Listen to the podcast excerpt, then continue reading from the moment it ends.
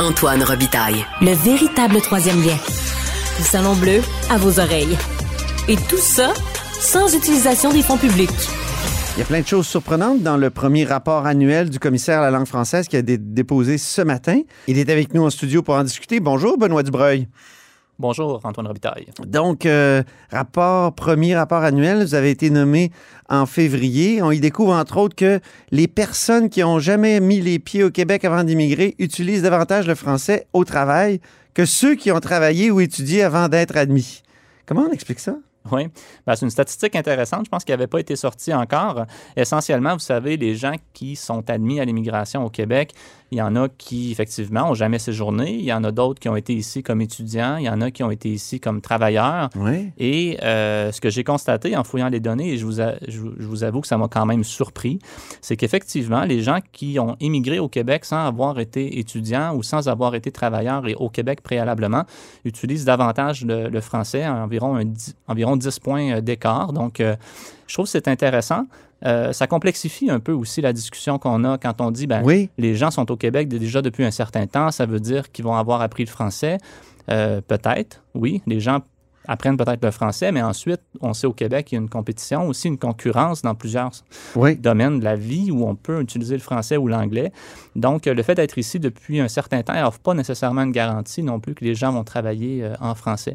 Je pense qu'il y a un phénomène aussi qui est lié au système euh, de pointage de l'immigration qui fait en sorte que les gens qui sont à l'extérieur du Québec, c'est difficile pour eux d'être euh, admis à l'immigration s'ils n'ont pas déjà une très bonne connaissance du français. Alors que quand on est au Québec depuis un certain temps, si on a un diplôme québécois ou si on a occupé un emploi au Québec, ça permet d'avoir plus de points sans nécessairement parler français. Ah, Donc, oui. je pense que c'est un peu ce qu'il y a derrière ça. Est-ce qu'il y a des politiques que vous pourriez proposer pour modifier ça ou euh, êtes-vous là pour ça? Je me, je me souviens plus là, dans, dans vos attributions de, de commissaire. Effectivement, le mandat de, de commissaire euh, implique de faire un suivi de la situation linguistique, mais offre aussi la- la- non seulement la possibilité, mais l'obligation de proposer des, euh, des mesures pour améliorer la situation linguistique. Ah oui, OK. Donc, évidemment, on est sur un sujet là, qui est vraiment à l'ordre du jour en ce moment avec la consultation sur euh, la planification de l'immigration qui Ben s'en oui. vient et tout. Donc, Même euh, si votre rapport a été un peu éclipsé par euh, les feux de forêt, c'est le cas de le dire. ouais, oui, malheureusement, euh, Mais c'est quand même un sujet qui va revenir, ça c'est sûr. Le français, c'est euh, très important actuellement. Absolument. Mais pour moi, vous savez, c'est un premier rapport annuel. Donc, euh, j'ai été nommé, euh, comme vous l'avez mentionné, début février. Ben je suis entré en fonction début mars. Donc, j'ai pas eu le temps de lancer de grands chantiers là, pour faire des, des recherches vraiment très originales. Par contre, quand j'ai été nommé, il y a plusieurs personnes qui m'ont questionné sur ma vision de la situation, quelle était ma lecture, quels étaient les constats que je faisais quant à Mhm. la place du français, et beaucoup en lien avec l'immigration, parce que c'est une question qui est à l'ordre du jour aujourd'hui. Oui. Donc, pour moi, ce rapport-là, c'était plutôt une façon de mettre ensemble, de regrouper, en fait, un certain nombre de constats euh, pour que les gens qui s'intéressent à, à ma fonction puissent aller voir, écoutez, qu'est-ce qu'il qu'est-ce qu'il pense, lui, en fait, de la situation du français.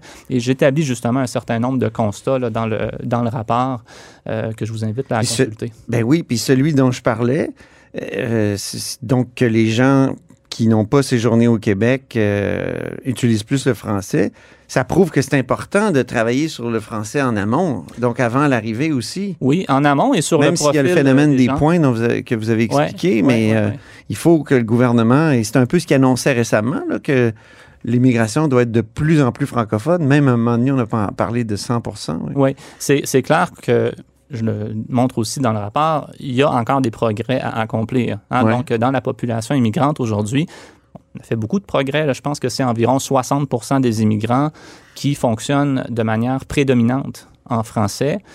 Puis, il y en a peut-être un autre euh, 20% qui Mhm. utilisent le français là, à différents degrés dans la vie de tous les jours. Donc, on ne part pas de zéro. Non. Et par contre, dans la population non immigrante, on est beaucoup plus haut. On est plus autour de 80-85 Donc, si on veut évidemment stabiliser la situation du français à long terme, il faut fermer, il faut refermer cet écart-là. Il faut que l'utilisation du français dans la population immigrante rejoigne l'état qu'on a dans, la, dans le reste de la population.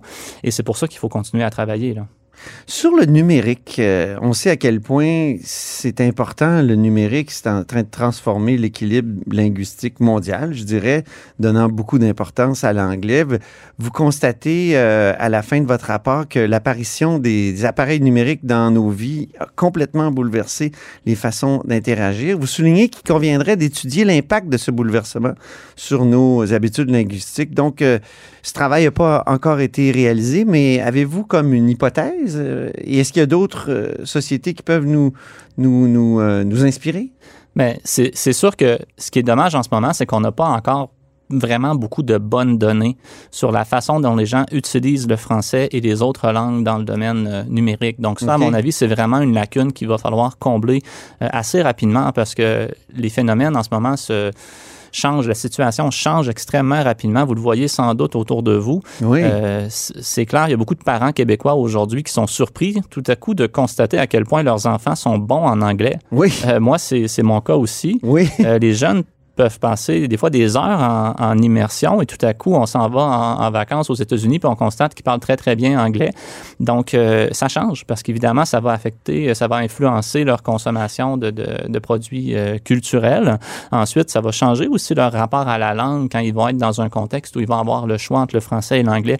C'est encore trop tôt, je pense, pour euh, vraiment, là, je veux pas avoir des, des des, mmh. une vision catastrophiste en fait de ça, mais certainement c'est maintenant qu'il faut s'y intéresser parce que les changements euh, ils sont en cours, ils ont déjà eu lieu, là, je pense, pour plusieurs d'entre eux. Comment on peut mesurer ça, l'effet classe d'immersion continuelle ouais. à cause du numérique? Il y a beaucoup d'enquêtes hein, qui existent. C'est simplement, je pense que les enquêtes n'ont pas, ont pas porté de façon très explicite là-dessus. OK. Donc, euh, on a déjà des, des, des petits, euh, des, des, petites euh, informations qui ressortent ici et là, mmh. mais je pense qu'il va falloir qu'on se donne des enquêtes plus, euh, plus fréquentes. C'est sûr qu'une autre façon de le voir aussi, ce serait d'avoir accès aux données des géants de, du web. Ouais, parce que eux, c'est eux qui connaissent la langue qu'on utilise ils au savent Québec. exactement. Ils hein? connaissent beaucoup plus que le gouvernement du Québec dans quelle langue les gens naviguent sur les, les, grandes plateformes.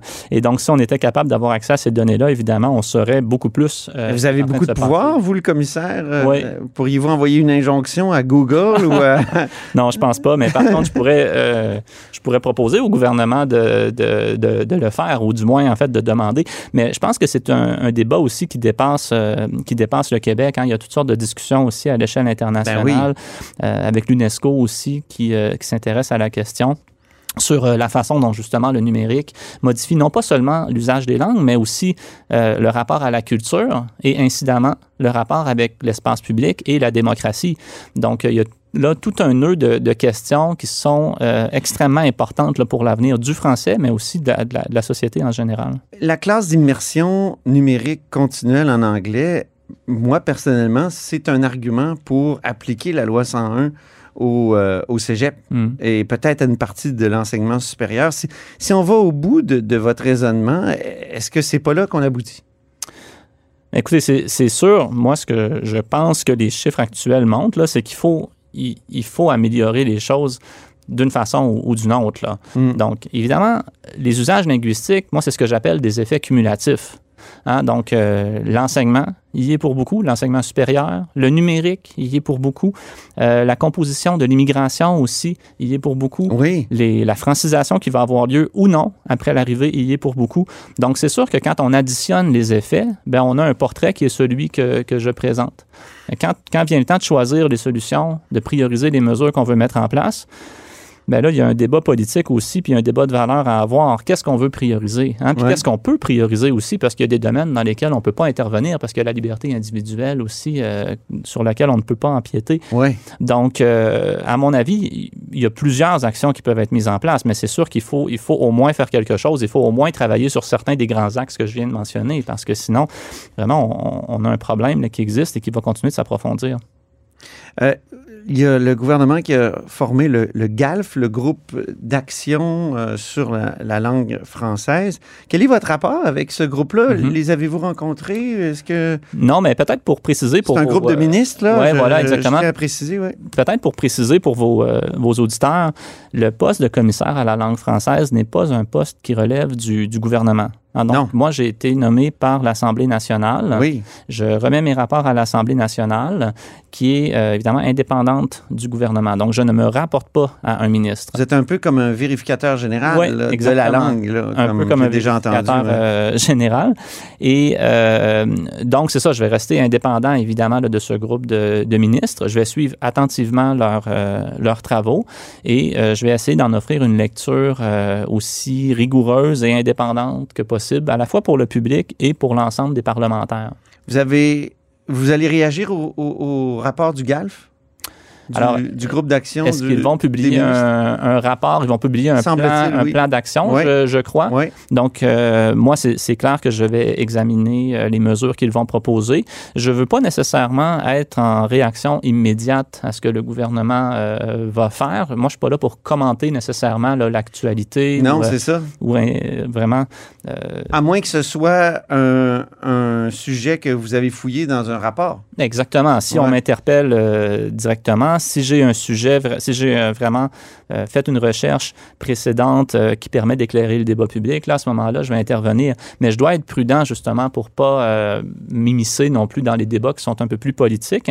Et quand il y a des choses qui sont présentées, des propositions qui sont faites par le gouvernement, je dois prendre le temps de les étudier et arriver avec une, euh, une, une analyse et une étude qui va être plus posée, objective, avec une certaine distance aussi. Parlant du débat politique, il y a le chef par intérim du Parti libéral qui a parlé de vous au Conseil général du PLQ à Victoriaville. hein. Il a soutenu que le commissaire à la langue qui veut nous ramener dans un débat en lien avec le vote ethnique, il a dit ça parce que dans votre livre euh, euh, coécrit que vous avez co-signé, euh, il y avait un passage où justement on, on- on parlait du comportement électoral des immigrants et ça, il trouvait que ça nous ramenait au vote ethnique. Euh, Qu'est-ce que vous avez à lui répondre? Euh, Ben, euh, je vous dirais que c'est pas à moi de, de répondre. Puis en lien avec ce que j'ai mentionné précédemment, c'est étant nommé par l'Assemblée nationale, moi, je, je vois que j'ai une obligation de travailler pour l'ensemble des partis politiques. Donc, ouais. pour mon mandat qui va durer euh, sept ans,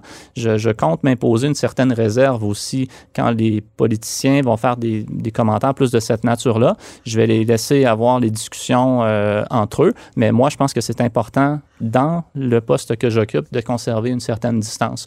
Donc, les documents sont là, ils sont publics, les gens peuvent euh, les consulter puis se faire leur propre Parler du euh, livre, opinion, là, oui, absolument, là, les- notamment.